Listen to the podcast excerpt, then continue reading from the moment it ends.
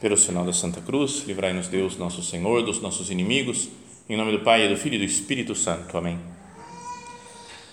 Meu Senhor e meu Deus, creio firmemente que estás aqui, que me vês, que me ouves.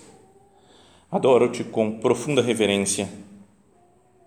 Peço-te perdão dos meus pecados e graça para fazer com fruto este tempo de oração. Minha Mãe Imaculada, são José, meu Pai e Senhor, meu anjo da guarda, intercedei por mim.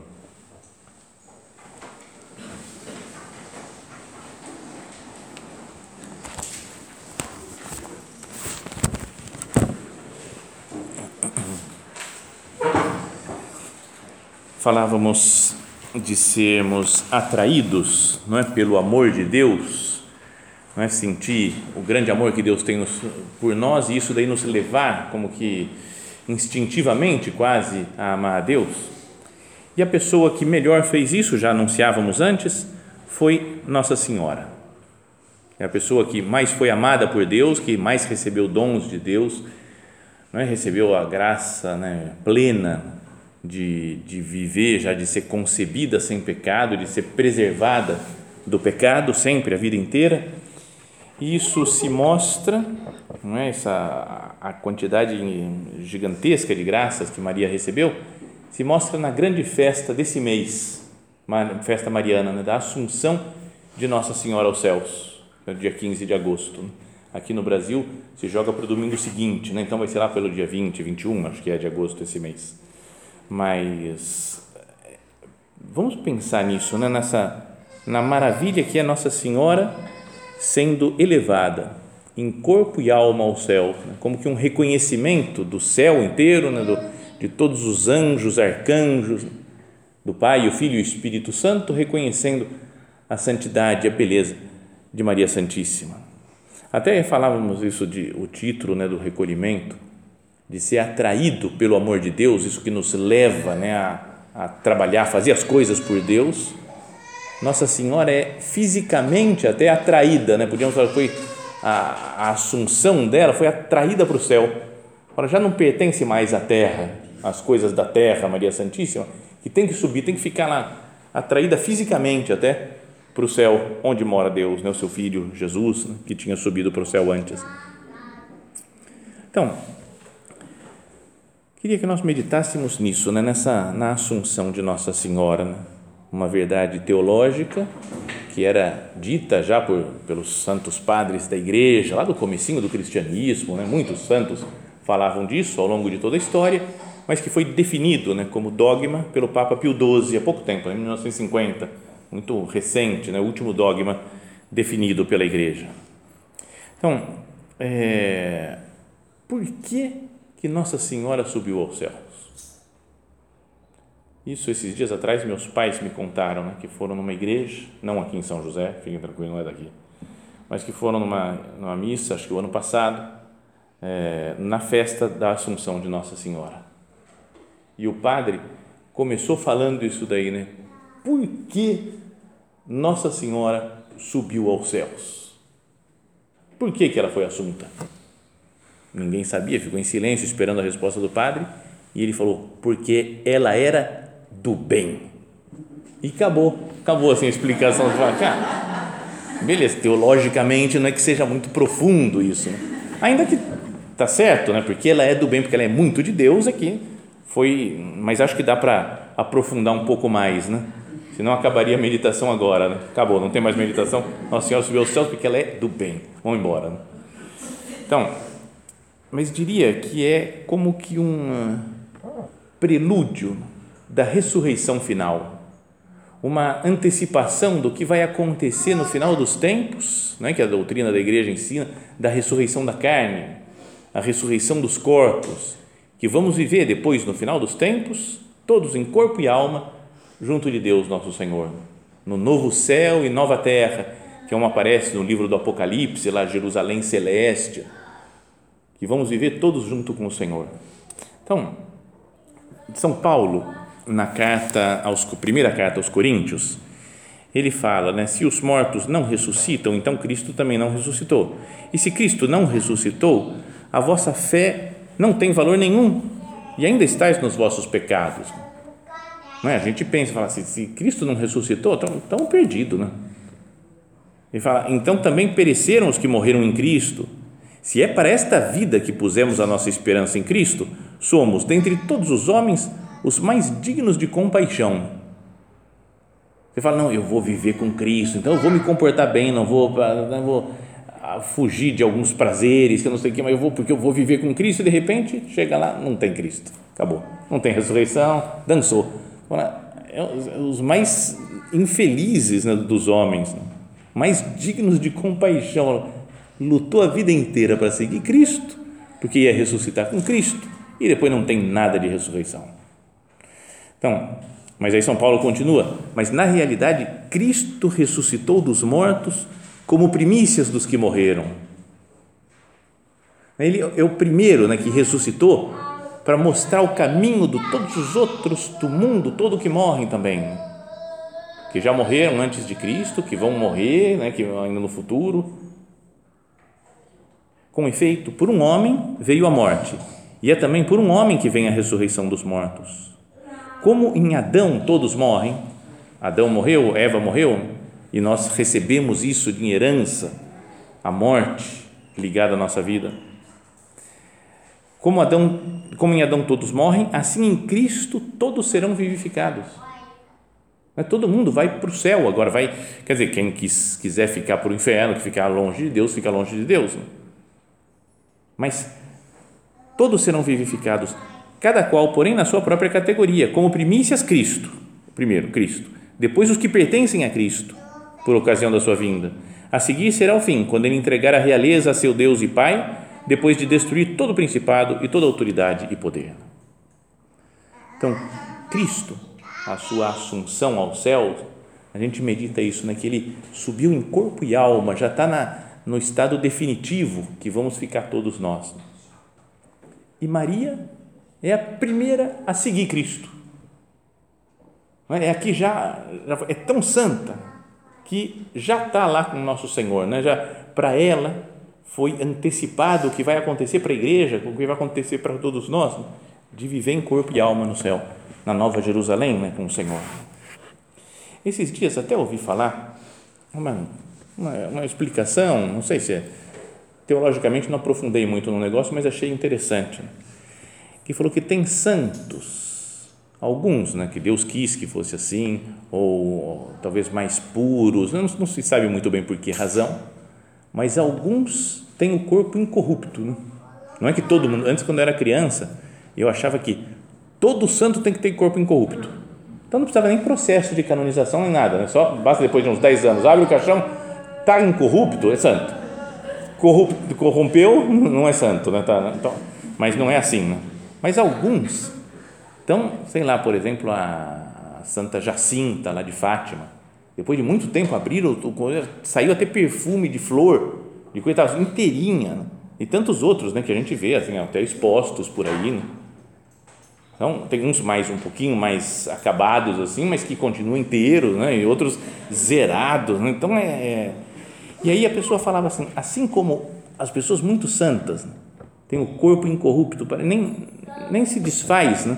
como os vermes da terra, o corpo humano, Maria é tão santa, tão superior aos outros, que ela já nem dá para ficar aqui mais, então já tem que subir para o céu. Uma vez vi também uma, uma coisa, sabe, do, do Padre Pio? Eu falo muito do Padre Pio, já, já contei isso daqui, essas coisas dele. O Padre Pio eu acho demais. Né? Ele, ele tinha coisas muito incríveis, né? os milagres, as coisas que ele fazia, e as lutas contra o demônio, e a né, bilocação, todas as coisas mais extraordinárias que aconteceram com todos os santos, quase, aconteciam com o Padre Pio. Né? É inacreditável.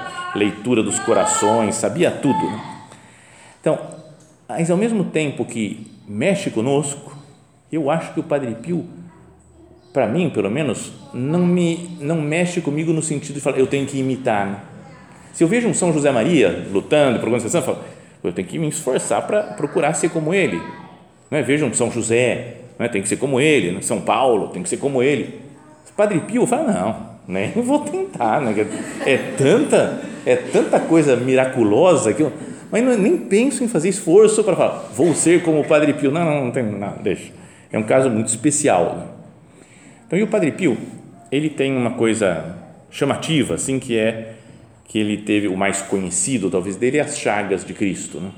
Tinha, assim, tinha as chagas das mãos, do lado, dos pés, né? sentia coração de espinhos, né? e sentia, acho que a flagelação, e isso era contínuo, né? o tempo todo.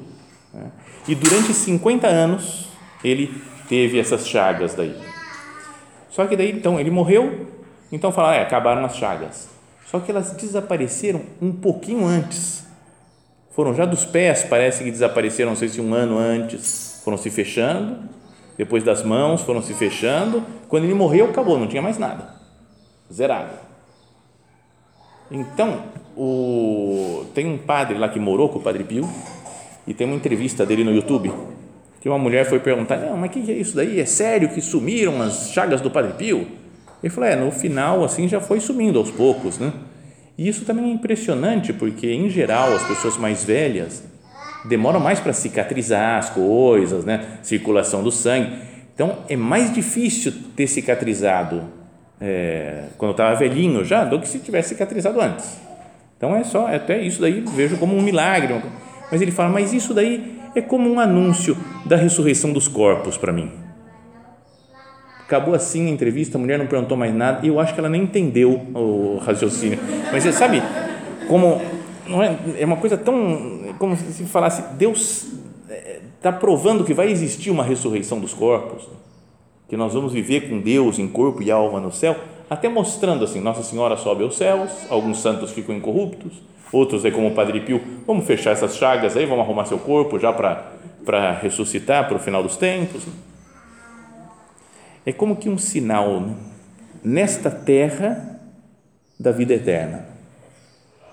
A Assunção de Nossa Senhora é tão atraída por Deus que ela sobe aos céus, né? um sinal já que tem um corpo espiritual que dura para sempre.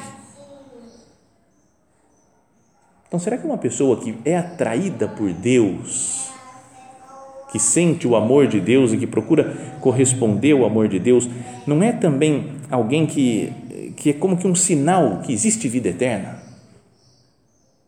A gente olha para uma pessoa santa e fala, tem Deus. Né? A pessoa não precisa falar nada às vezes. Né? Só aquilo até que contam do santo, do São Francisco.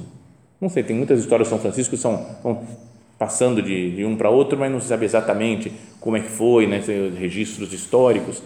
Mas de uma vez que ele falou com um dos irmãos franciscanos lá, falou: vamos pregar naquela cidade. E foram até lá, começaram a andar, andar, andar pela cidade, andar. O outro acho que pensando onde que vai começar a pregação, né? Como é que vai ser? Vamos na casa de alguém, vamos na praça pregar. Foi e saíram da cidade, foram embora. E eu falei, mas irmão Francisco, não vamos pregar? Falei, já pregamos. Só pelo mostrar o, o, o hábito franciscano, a pobreza, que ele falou, só o, o fato de, de, de, ser visto lá como uma pessoa de Deus já está pregando o Evangelho. Então, olhar a assunção de Nossa Senhora aos céus é um sinal nessa terra, ela subindo aos céus, de uma da existência de uma vida eterna, de um corpo espiritual que dura para sempre. Isso do corpo espiritual é São Paulo que fala também. Né? Ele diz também na mesma carta aos Coríntios, né? Mas dirá alguém: em que forma é que os mortos vão ressuscitar? Com qual corpo voltarão? Isso é a grande pergunta que todo mundo fala. Né? Como é que vai ser esse negócio? Isso já falamos muitas vezes aqui, né? Que é, acho que tem tem teorias para tudo, né? Uns falam vai ressuscitar com 33 anos, porque é a idade de Cristo. Eu falo, cara, e uma pessoa que morreu pequenininha, não chegou aos 33, é, é um corpo que não existiu aqui na Terra, ela vai ressuscitar? Né? Não, vai, vai ressuscitar o corpo com que ela morrer. Você fala, cara, então é melhor morrer jovem, bem, né? Pra, já pensou? A pessoa não, não consegue nem andar direito, toda torta, e ressuscita por toda a eternidade toda torta, né? Deus não seria injusto assim. Então, a minha teoria é que a gente pode fazer tudo o que quiser com o corpo, como como Jesus que aparece numa forma, aparece em outra, né? depois da ressurreição, as pessoas não reconhecem, depois outras vezes reconhecem, às vezes aparecem umas chagas, como para Tomé, às vezes aparecem sem as chagas, que não, as pessoas teriam reconhecido. Bom, Mas então fala São Paulo aqui, ó, dirá alguém em que forma que os mortos vão ressuscitar, com qual corpo voltarão? Insensato. Aquilo que semeias morre primeiro e só depois é vivificado. E o que semeias não é a planta já desenvolvida, como será mais tarde, mas simples, mas um simples grão, digamos de trigo ou de qualquer outro cereal. E de acordo com a vontade, Deus dá a um corpo, dá um corpo a esse grão, como dá a cada uma das sementes o seu corpo particular. Então é como você planta uma semente, sai uma árvore, você fala, é a mesma coisa. Tá, é a semente, é essa semente que se transformou em árvore, mas é uma coisa totalmente diferente uma da outra. Ainda que seja né, o material, digamos assim, da árvore, estava de certa forma dentro da semente. Nem todos, né, perdão, nem toda carne é a mesma. Uma é a carne dos, dos humanos, outra é a dos animais, outra é a carne das aves, outra dos peixes e aí ele fala: há corpos celestes e corpos terrestres. Um é o brilho dos celestes, outro o brilho dos terrestres. Um é o brilho do sol, outro o brilho da lua, outro o brilho das estrelas. E até de uma estrela para outra há diferença de brilho. Coisa semelhante acontece com a ressurreição dos mortos. Semeado corruptível, o corpo ressuscita incorruptível. Semeado na humilhação, ressuscita na glória. Semeado na fraqueza total, ressuscita no maior dinamismo, na maior força. Semeia-se um corpo só com vida natural, ressuscita um corpo espiritual. Então é difícil entender isso, né? O que é esse corpo espiritual? Não conseguimos compreender totalmente. Mas a assunção de Nossa Senhora é um corpo que é material que se pode tocar, como Jesus depois da ressurreição, né? mas ao mesmo tempo é um corpo espiritual essa Assunção de Maria fala da união profunda que existe entre Nossa Senhora e o seu filho Jesus. E ela é modelo para toda a humanidade. Ela é a primeira né, que seguiu Cristo. Cristo morreu, ressuscitou, subiu aos céus. Maria também né, segue Jesus subindo aos céus. E assim vamos acompanhar todos nós subindo aos céus então, no final das nossas vidas, no final dos tempos, todos os nossos corpos vão, tá, vão se reunir, né, as nossas almas, e, e viver com Deus para sempre no céu. Mas, queria pensar nisso daqui, né? subir para o céu, pensado, entendido num sentido espiritual para nós agora. Né? Maria subiu ao céu, porque ela era do bem, segundo o padre lá assim. Maria subiu ao céu. Será que eu não posso subir ao céu já, no sentido espiritual, falando assim, no sentido figurado. Por exemplo, um modo de subir ao céu, ser alma de oração de verdade. Ser uma pessoa que decide as coisas com Deus. É que às vezes a gente decide, toma as nossas decisões só pensando humanamente. O que vai ser melhor, o que vai ser pior, o que eu gosto, o que eu não gosto o que, me mandaram fazer, o que, que não me mandaram fazer. E a gente fica muito dependente né, das, simplesmente das nossas opiniões, da opinião dos outros. Será que a gente não deveria, para agir, subir aos céus antes? O nosso padre, o São José Maria, falava: nunca tomes uma decisão, decisão importante, né, sem considerares antes na presença de Deus o que, que Cristo faria no meu lugar, o que, que eu devo fazer, qual que é a vontade de Deus para mim nisso. Então, eu decido as coisas com você, meu Jesus. Penso, procuro saber qual que é a sua vontade, venho aqui conversar com nosso Senhor. Ter os pés na terra é importante, mas ter a cabeça no céu, coração junto de Deus então, uma pessoa que vive do Evangelho, né? uma pessoa que vive uma vida espiritual profunda, que vive de fé, essa pessoa, digamos assim, subiu ao céu. Porque ela não pensa só aqui com visão terrena das coisas, mas pensa com uma visão celestial. Depois, outro modo de subir aos céus é estar mais desapegado das coisas terrenas, das, das vantagens que eu posso ter nessa terra, desapegado das satisfações terrenas, né, da sensualidade, da preguiça, da, da avareza, né? o apegamento aos bens materiais. É uma pessoa que consegue se desprender, que tem coisas materiais, mas que não está não tá presa por essas coisas materiais. Não é verdade que é, é mais fácil de subir ao céu? Tipo balão de gás. A imagem é meio feia assim, não tem nada. Mas sabe esse balão de festa que tem gás que sobe? Né? Que era um perigo. Né? Quando, tinha, quando era pequeno também tinha medo desse negócio aí, porque eu, era super fácil de perder. Né? Você ganhou o balão do pai e da mãe e escapou e perdeu. Era uma tristeza, né? Não tinha dinheiro para comprar outro depois. Mas para ele não subir, tem que estar amarrado a alguma coisa. Então, quando uma pessoa está amarrada em alguma coisa da terra, está apegado, não sobe para o céu Fica até difícil de ser uma alma de oração, de olhar as coisas com olhos de fé, porque está como um balão preso. Então solta o balão, né? corta essa corda do balão, deixa ele subir. A nossa alma é assim, precisa cortar essas cordas que nos amarram as, as coisas daqui de baixo, daqui da terra. Depois o subiu aos céus também nos faz pensar poderia fazer pensar na primeira leitura da festa, né, da solenidade da, da Assunção de Maria Santíssima. É aquela cena né, chamativa né, da, do, do livro do Apocalipse, que diz: Então apareceu no céu um grande sinal, uma mulher vestida com sol, tendo a lua debaixo dos pés e sobre a cabeça uma coroa de doze estrelas. Não é? Isso até mostra como que uma imagem de Nossa Senhora e uma imagem da igreja é, ao longo dos séculos foi visto uma época lá na, no início muito como imagem da igreja. Então, essa mulher é a igreja. Depois, nos outros mil anos seguintes, mais ou menos, essa mulher é Nossa Senhora. Mas as duas estão, estão unidas de alguma maneira especial. Maria é a imagem da igreja. Mas apareceu um grande sinal no céu, uma mulher vestida de sol. Como que o Deus, né, uma imagem de Cristo, que é o sol, que é que a veste, que ilumina. Quem me ilumina é Deus. Pessoa que, que vive com Deus, né? que vive iluminada por Deus, tendo a lua debaixo dos pés. Então, isso também tem muita.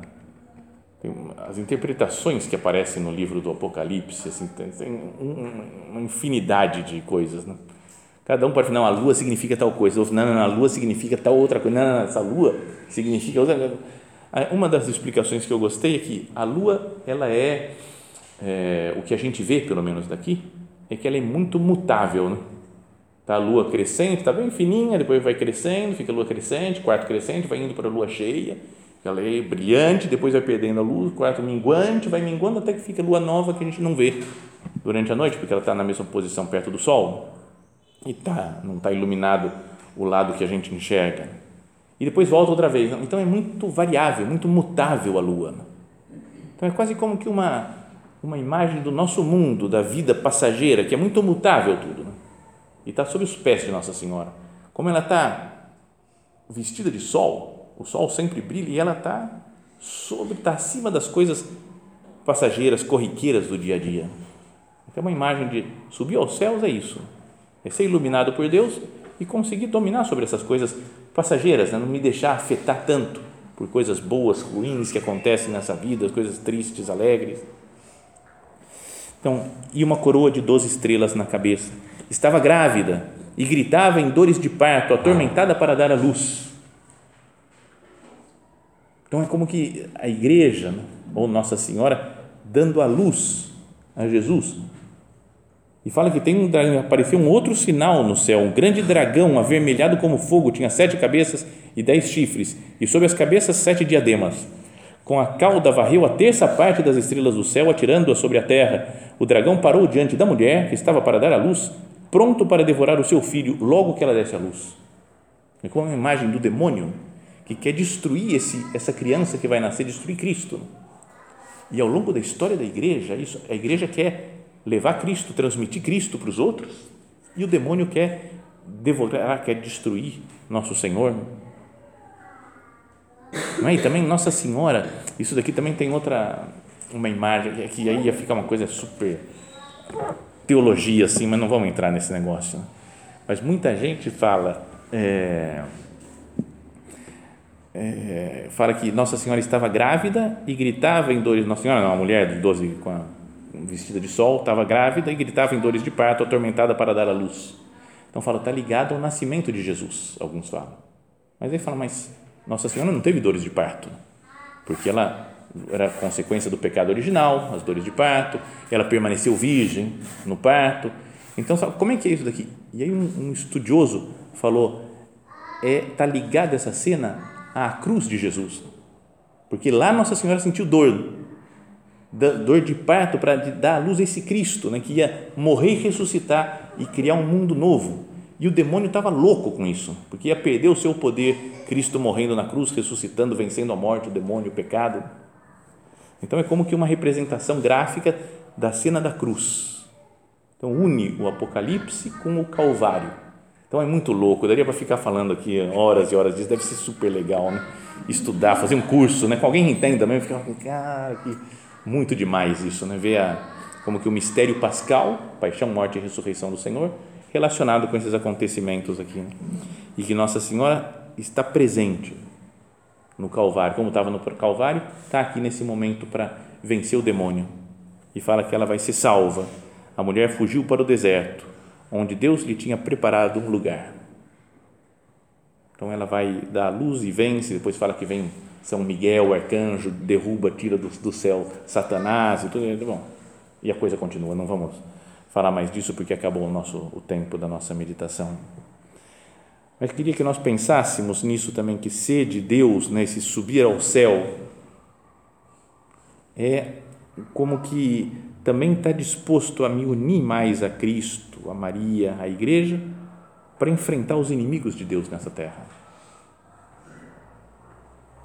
Não é três coisas então que a gente podia tirar disso, né? Falar, Nossa Senhora subiu aos céus, maravilha, é exemplo para nós.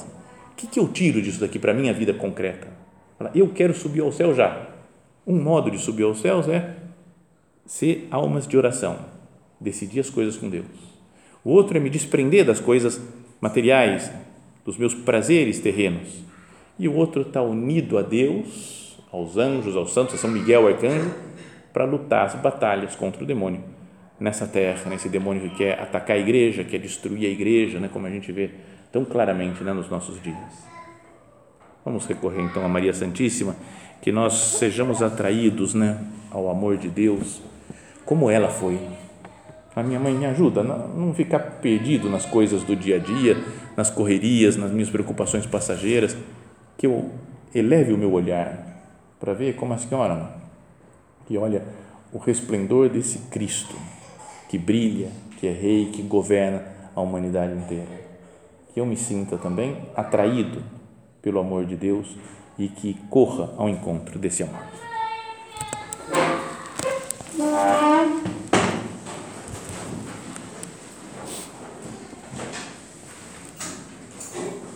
Dou-te graças, meu Deus, pelos bons propósitos, afetos e inspirações que me comunicaste nesta meditação.